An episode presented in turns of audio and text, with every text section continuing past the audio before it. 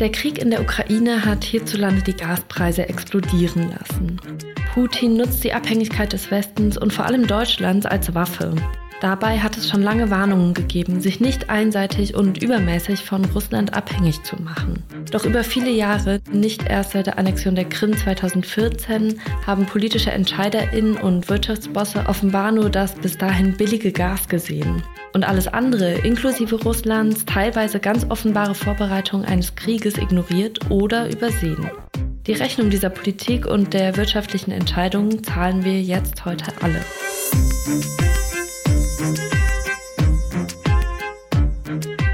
Sie hören den Podcast MDR Investigativ hinter der Recherche. Und wir sprechen hier mit JournalistInnen über ihre Recherchen. Es geht um das Thema und es geht darum, welche Erfahrungen die JournalistInnen während der Dreharbeiten gemacht haben. Ich bin Esther Stephan und ich arbeite für die politischen Magazine des Mitteldeutschen Rundfunks.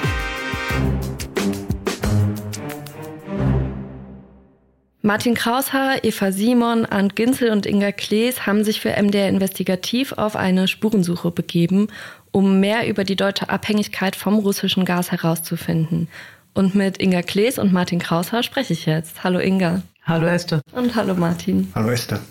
Wir sitzen jetzt heute nur zu dritt, weil der Arndt ja schon wieder unterwegs ist, ne? Ja, Arndt wäre gern hier gewesen, aber kurzfristig ist leider ein Drehtermin in Osteuropa zustande gekommen und er ist jetzt schon auf dem Weg zum Flughafen. Dann lasst uns trotzdem mal direkt ins Thema einsteigen. Hier in Deutschland fing die Diskussion kurz nach dem russischen Überfall auf die Ukraine an. Da haben wir gemerkt, dass wir viel über russisches Gas gesprochen haben, weil das viel Nachrichtenwert hat. Also das ist aktuell, das betrifft uns jetzt gerade. Man kann dann jetzt gerade auch auf sämtlichen Websites verfolgen, wie voll die Gasspeicher sind. Da gibt es ja so richtige Ticker und alle sollen gerade Gas sparen. Aber ihr habt ja schon länger angefangen, für diesen Film zu recherchieren, oder? Wie beginnt man da? Das war eigentlich ein Zufall. Wir haben vor 14 Jahren, und das muss man echt betonen, vor 14 Jahren, 2008 im Sommer, einen Bericht gemacht über die potenzielle Abhängigkeit Deutschlands und auch der Europäischen Union von Putins Gas. Und das war erstaunlich. Ich habe mir zufällig den Text nochmal vom Sommer 2008 rausgezogen. Und das ist alles eingetreten, was wir damals an Problemen vorhergesagt haben, nämlich diese zu starke Abhängigkeit von russischen Gaslieferungen. Das ist eingetreten und wir hatten damals Alexander Graf Lambsdorff, der war da noch Europaparlamentarier zu dem Thema befragt. Und er sagte einen ganz, ganz entscheidenden Satz nämlich dass es sein könne, was er nicht heraufbeschwören wollte, dass wir tatsächlich mal in eine Abhängigkeit von russischem Gas kämen und uns der Gashahn abgestellt werden könnte. Und wir können auch noch mal kurz in diesen Film von damals reinhören. Es ist immer gefährlich, von einem Monopolisten abhängig zu sein bei einem Produkt, das man existenziell braucht. Das ist ganz klar. Denn wer weiß, ob wir nicht irgendwann auch mal einen Konflikt mit Russland haben. Ich will den nicht heraufbeschwören, nur ausschließen kann man es eben auch nicht. Und dann sitzen wir da mit unserer Abhängigkeit von Gazprom und der Gashahn wird zugedreht. Und daran anschließend war natürlich irgendwie klar, dass wir gesagt haben, das ist ein Thema, was wir aufarbeiten sollten und was eine extrem lange Vorgeschichte hat und die reicht noch ein bisschen mehr als die 14 Jahre zurück. Euer Film, der übrigens bei Fakt in der ARD unter dem Titel Gas als Waffe, wie sich Deutschland von Putin abhängig machte, gelaufen ist, der stellt die Frage, warum sind wir abhängig von russischem Gas? Vielleicht können wir das nochmal von ganz hinten aufrollen. Kannst du, Inga, vielleicht ganz kurz sagen, wie das passieren konnte? Naja, in Deutschland gab es einen großen Monopolisten, der hat die Gaspreise bestimmt. Und die chemische Industrie braucht ja sehr viel Gas, allen voran ähm, BASF und BASF Wintershall in dem Zusammenhang. Und die haben 1990 gesagt, oder da gab es das Angebot und haben überlegt, okay, wir könnten ja mit Gazprom zusammenarbeiten. Damit bekommen wir billigeres Gas als das, was in Deutschland bislang bezahlt werden musste für Gas. Und wenn also so ein Riese wie der BASF mit ihrer Tochtergesellschaft Wintershall in so ein Geschäft einsteigt, war für die ziemlich klar, dass das sehr lohnenswert werden würde und dass man dadurch sehr günstig an Primärenergie kommen kann und damit günstiger herstellen kann und im globalen Wettbewerb gut mitstandhalten kann und auch gute Gewinne machen kann. Das war so ein Geschäft auf Gegenseitigkeit für beide. Also die Russen konnten damit große Mengen Gas an die größte Wirtschaftsmacht in Europa liefern und die BASF konnte sehr viel billiger produzieren. Wie ist das denn in deinen Recherchen gewesen? Die Industrie hat da einen großen Bedarf und hat da einen Vorteil. Und das ist nicht nur einseitig von Russland aus. Reden die Unternehmen darüber, wenn ihr die jetzt als Journalistin anfragt? Ja, ich war sehr erstaunt. Das war tatsächlich so, ich habe mehrere seitenlange Anfrage an die BASF Wintershall gestellt und die haben auch geantwortet. Sie haben nicht alle Fragen beantwortet, aber doch im Zusammenhang wesentliche Sachen gesagt, ja. Und da muss man sagen, das war eine rühmliche Ausnahme von vielen, vielen Politikern und auch Organisationen, die wir angefragt haben, von denen sich viele, sehr viele, muss man sogar sagen, nicht geäußert haben. Wie ist denn eure Einschätzung nach dieser langen Recherche? Aus russischer Perspektive wurde diese Abhängigkeit eigentlich absichtlich geschaffen oder ist es einfach so passiert? Na, einfach so passiert ist es nicht. Ich glaube schon, dass da auch immer eine geostrategische Komponente mit reingespielt hat.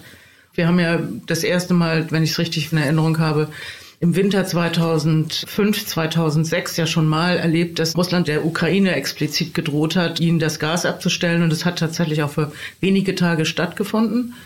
Und 2009 hat sich diese Situation dann in einem besonders kalten Winter mit minus 25 Grad nochmal wiederholt. Das heißt also, man hätte drauf kommen können, dass russische Gaslieferungen auch politisch und strategisch eingesetzt werden können. Und das waren die Befürchtungen der Politiker, und auch Wissenschaftler, mit denen wir damals 2008 schon gesprochen haben. Und da war es so, dass zum Beispiel Frank Umbach, der ist Experte für Energiepolitik und auch für geostrategische Fragen und besonders guter Russlandkenner, der hatte damals schon gesagt, na ja, wir werden vielleicht bis zu einer Abhängigkeit von 60 Prozent kommen. Das haben wir nicht ganz erreicht. Wir sind dann im Sommer 2022 bei 55 Prozent, aber sehr nah dran gelegen. Das sind diese Prognosen, die damals schon gemacht worden sind. Macht euch nicht zu abhängig von russischen Gaslieferungen. Fangt an, mehr zu diversifizieren. Und diese Strategie ist auf EU-Seiten spätestens ab 2009 erfolgt.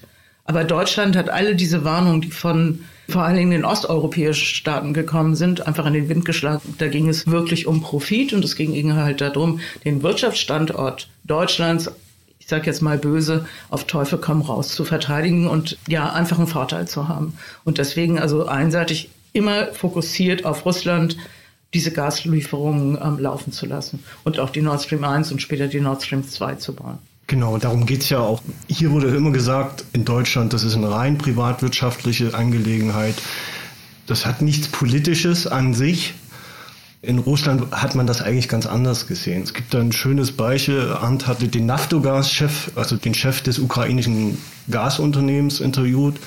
Und der hat das eigentlich ganz simpel erklärt. Also wenn ich in Deutschland mit jemandem über Gaslieferungen verhandle, dann verhandle ich mit Managern. Wenn ich in Russland mit jemand über Gaslieferungen verhandle, dann verhandle ich mit Wladimir Putin. Und daran sieht man im Grunde, den Unterschied oder den Stellenwert, den das eingenommen hat für Russland. Für Russland, glaube ich, war es immer ein strategisches Projekt. Inwiefern man es schon früher als Waffe einsetzen wollte, das ist fraglich, aber spätestens, sage ich mal, nach der Annexion der Krim muss man eigentlich davon ausgehen und da hat sehr viel dafür gesprochen, dass Russland das strategisch einsetzt. Und das hat man hier lange Zeit nicht gesehen oder wollte es nicht sehen. Jetzt ist es hier ja wieder mehr in die Öffentlichkeit gerückt durch den russischen Überfall auf die gesamte Ukraine im Februar 2022. Der Arndt, der war ja auch für diesen Film wieder in der Ukraine. Wie arbeitet ihr zwei denn eigentlich zusammen? Im Grunde ist Arndt noch kurz vor dem Krieg in die Ukraine gereist und wollte da über Freiwillige einen Beitrag machen. Und am 24. war er gerade in der Ostukraine. Da ja eine 48-stündige Flucht wieder nach Deutschland mit vielen Problemen. Ja. Mhm. Und das läuft im Grunde so ab, dass ich hier versuche, alles Mögliche ihm abzunehmen, ja, an Organisation, jetzt zum Beispiel in dem Fall die Interviewpartner zu organisieren in der Ukraine. So teilen wir uns dann im Grunde in die Arbeit rein. Über Arns Flucht aus der Ukraine haben wir damals auch schon einen Podcast gemacht, also den kann man sich auch immer noch anhören. Arndt konnte in der Ukraine Michaljo Podoljak treffen. Das ist ein Berater von Volodymyr Zelensky. Ich kann mir vorstellen, dass es trotz seiner Kontakte gar nicht so einfach war, dieses Interview führen zu können. Wie habt ihr das gemacht? Das sind schon sehr hochrangige Interviewpartner, die wir da bekommen haben. Wir arbeiten da natürlich mit ukrainischen Journalisten auch zusammen die gewisse Verbindungen haben. So ist das zustande gekommen.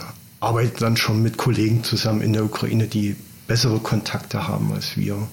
Das Schwierige an der Ukraine-Reise oder man muss schon sagen, das Gefährliche an der Ukraine-Reise war, wir wollten natürlich auch zeigen, dass Pipelines im Kriegsgebiet sind. Ja, und auch diese strategische Bedeutung der Pipeline. Die Idee von Putin, naja, ich kann erst Krieg führen, wenn mein Gastransport nicht mehr gefährdet ist. Und das kann ich nur machen, indem ich mit Nord Stream 1 oder Nord Stream 2 diesen Weg umgehe. Das wollten wir zeigen und da lief ja gerade in Kharkiv, in der Region Kharkiv, die große Herbstoffensive. Das war das Schwierigste. Da kann man sich eine kurze Zeit lang in einem gewissen Risiko aussetzen. Da noch diese Bilder zu bekommen, das war schon eine große Leistung. Der Zelensky-Berater Podoljak sagt ja im Interview, Russland nutze Gas, um auch andere in Europa unter Druck zu setzen. Die Ukraine hatte im Gegensatz zur Europäischen Union mehr als zehn solcher Gaskriege mit der Russischen Föderation. Natürlich ist es eine Waffe, denn Russland ist ein Staat, der nur mit Erpressung und Druckmitteln arbeitet.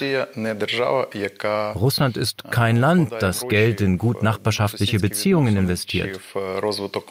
Daher wurden die Nord Stream Pipelines sowie alle anderen Pipelines, die mit Russland in Verbindung stehen, natürlich dazu benutzt, Druck auf die Ukraine und jedes Land in Europa auszuüben.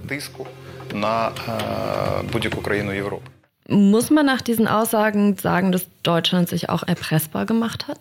Für uns ist die Sache klar und das sehenden Auges.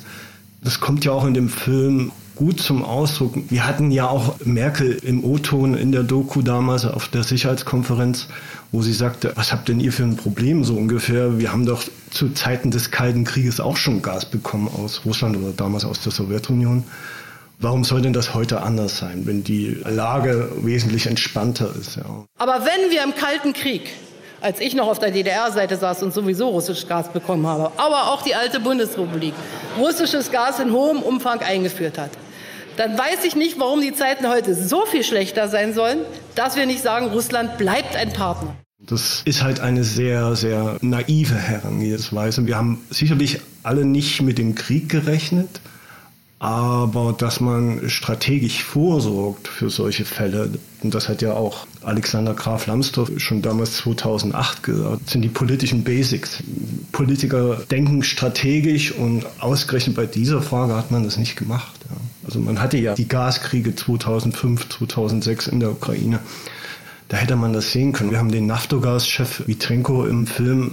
Er hat ja immer mit den Politikern hier, auch mit Merkel gesprochen und hat gesagt, Leute, es wird euch auch so gehen. Sie werden euch enttäuschen. Irgendwann mal. Insofern muss man da schon einen großen Vorwurf auch an die Politik machen. Andererseits erinnere ich mich, dass hier immer das Argument für den Bau von Nord Stream 2 war, der Atomausstieg ist beschlossen, wir wollen auch aus der Kohle raus und die Erneuerbaren sind eben noch nicht weit genug ausgebaut.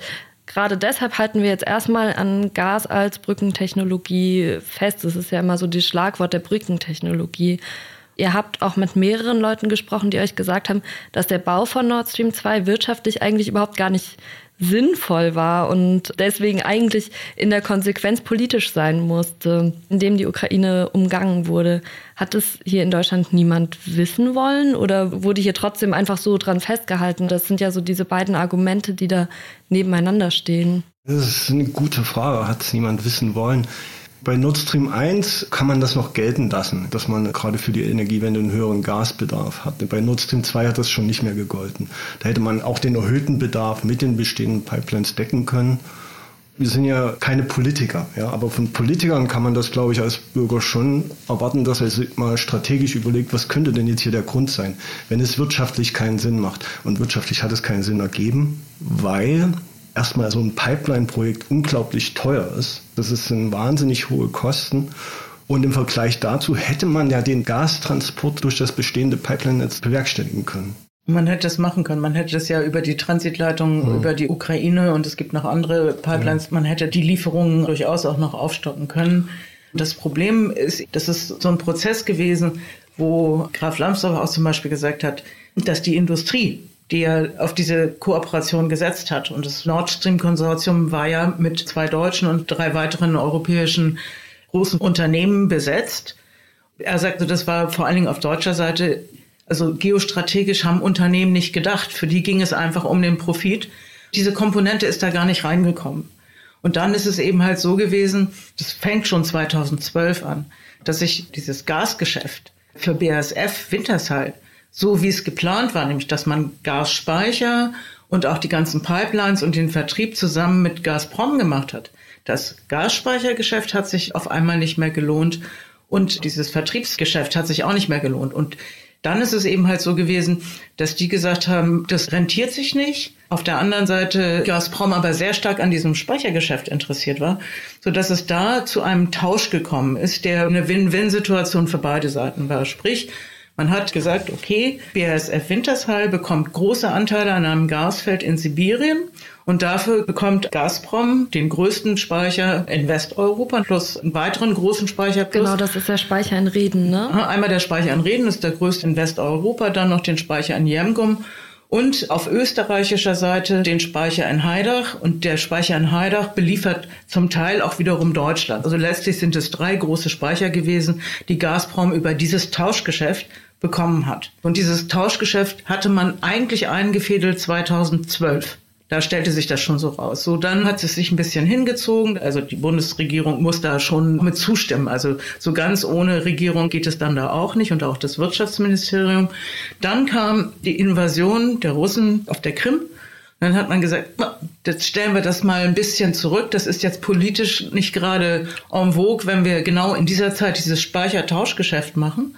Und 2015, als die Wirtschaftsinteressen dann doch wieder stärker geworden sind, und man das mit der Krim dann nicht mehr so gesehen hat, hat man dann dieses Geschäft durchgezogen. Und das ist die Voraussetzung dazu gewesen, dass Gazprom den Zugriff komplett auf diese Speicher hatte und sie dann letztlich auch hat strategisch leer laufen lassen können. Ne? Und dann letztlich hat das was mit dem geplanten Kriegsbeginn mit der Ukraine zu tun. Habt ihr mit Gazprom darüber gesprochen?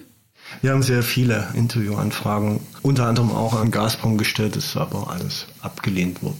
Das ist halt das Problem, wie Alexander Graf Lambsdorff das auch ausgedrückt hat.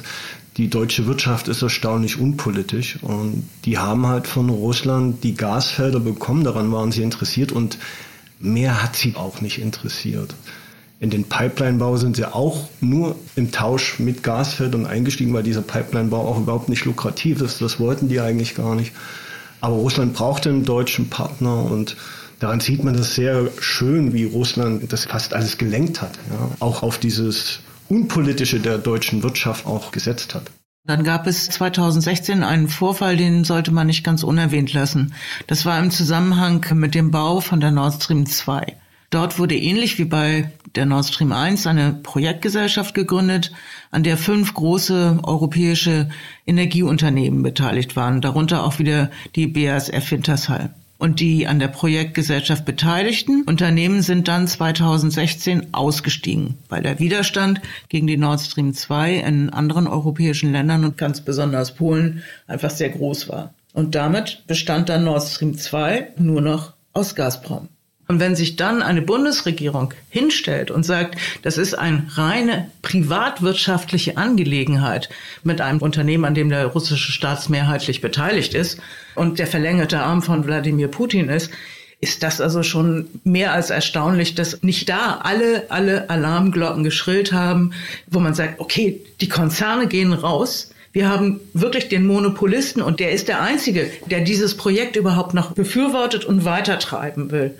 Damit weiter zusammenzuarbeiten, das ist für mich und auch für viele andere Experten und auch Politiker, vor allen Dingen also auch in Osteuropa, einfach politisches Versagen.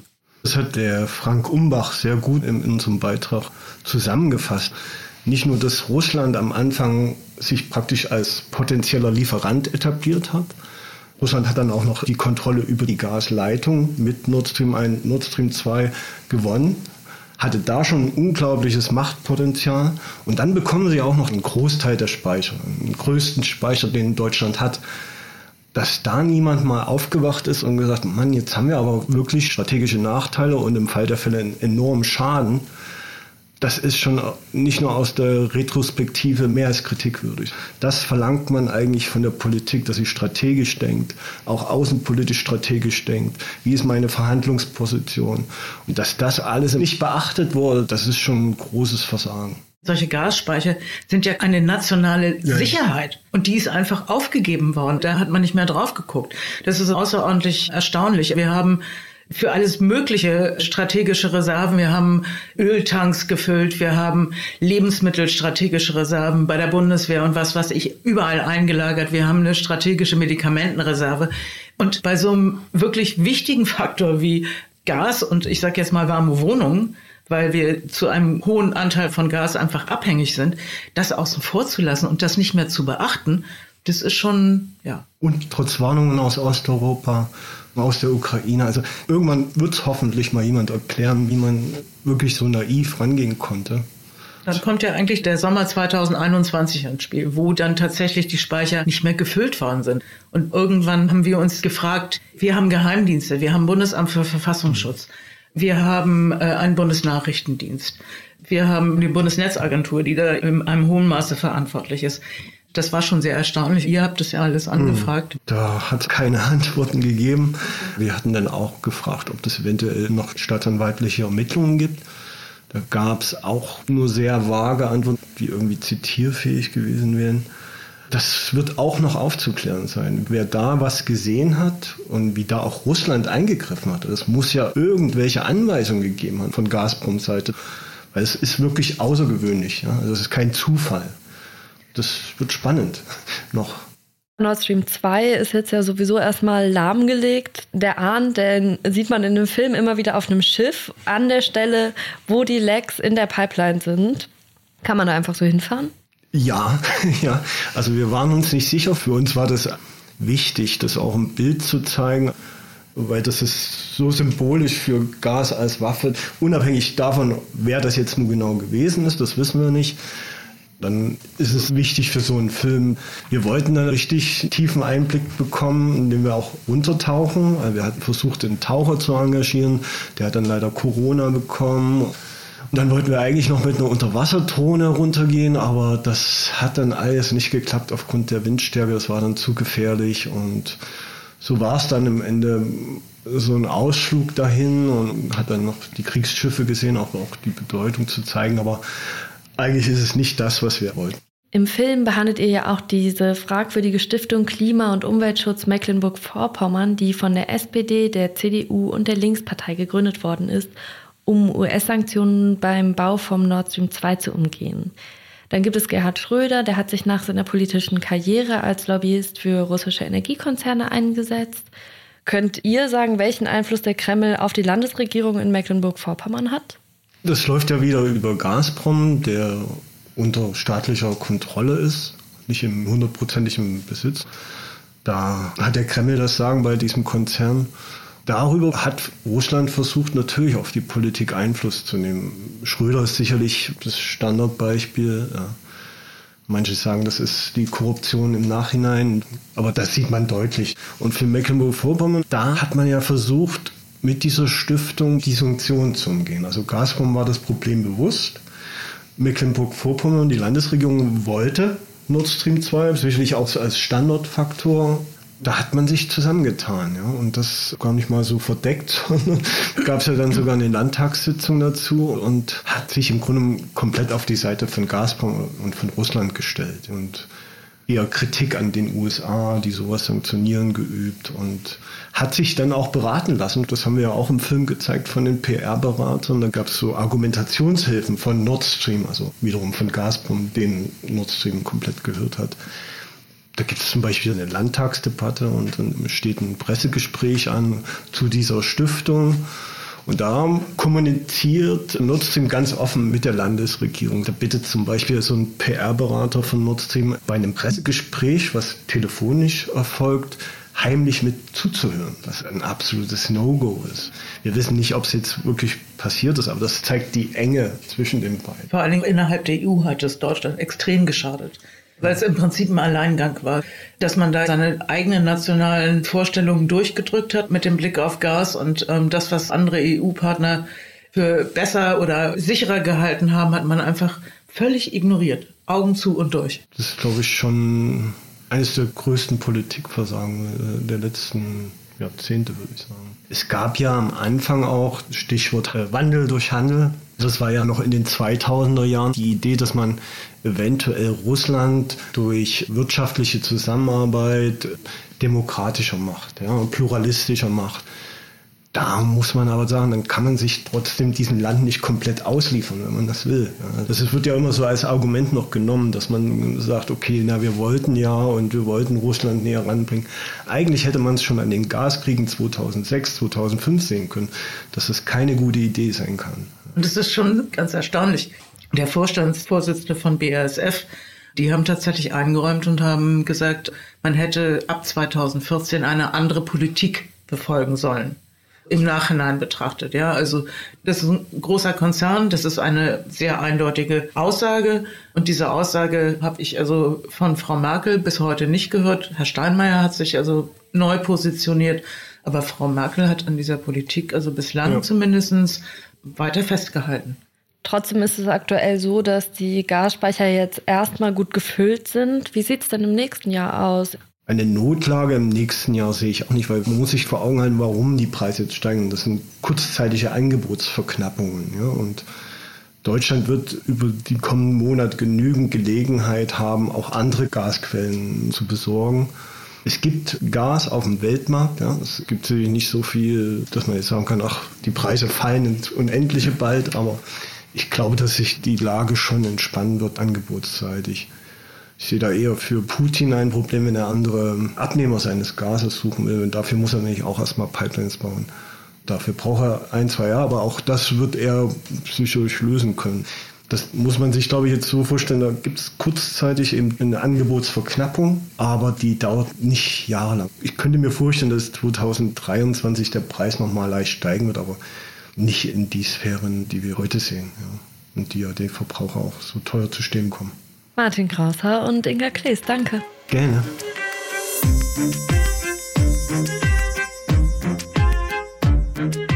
Das war der Podcast MDR Investigativ hinter der Recherche. Den Film Gas als Waffe, wie sich Deutschland von Putin abhängig machte, den finden Sie in der ARD Mediathek oder auf YouTube auf dem Kanal von MDR Investigativ. Da finden Sie übrigens auch noch mehr spannende Reportagen, also können Sie uns da gerne auch ein Abo dalassen.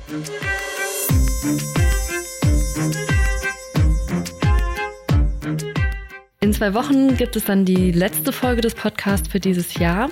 Und in dem spricht Cecilia Kloppmann darüber, wie es obdachlosen Eltern und ihren Kindern geht, deren Leben auf der Straße begonnen hat.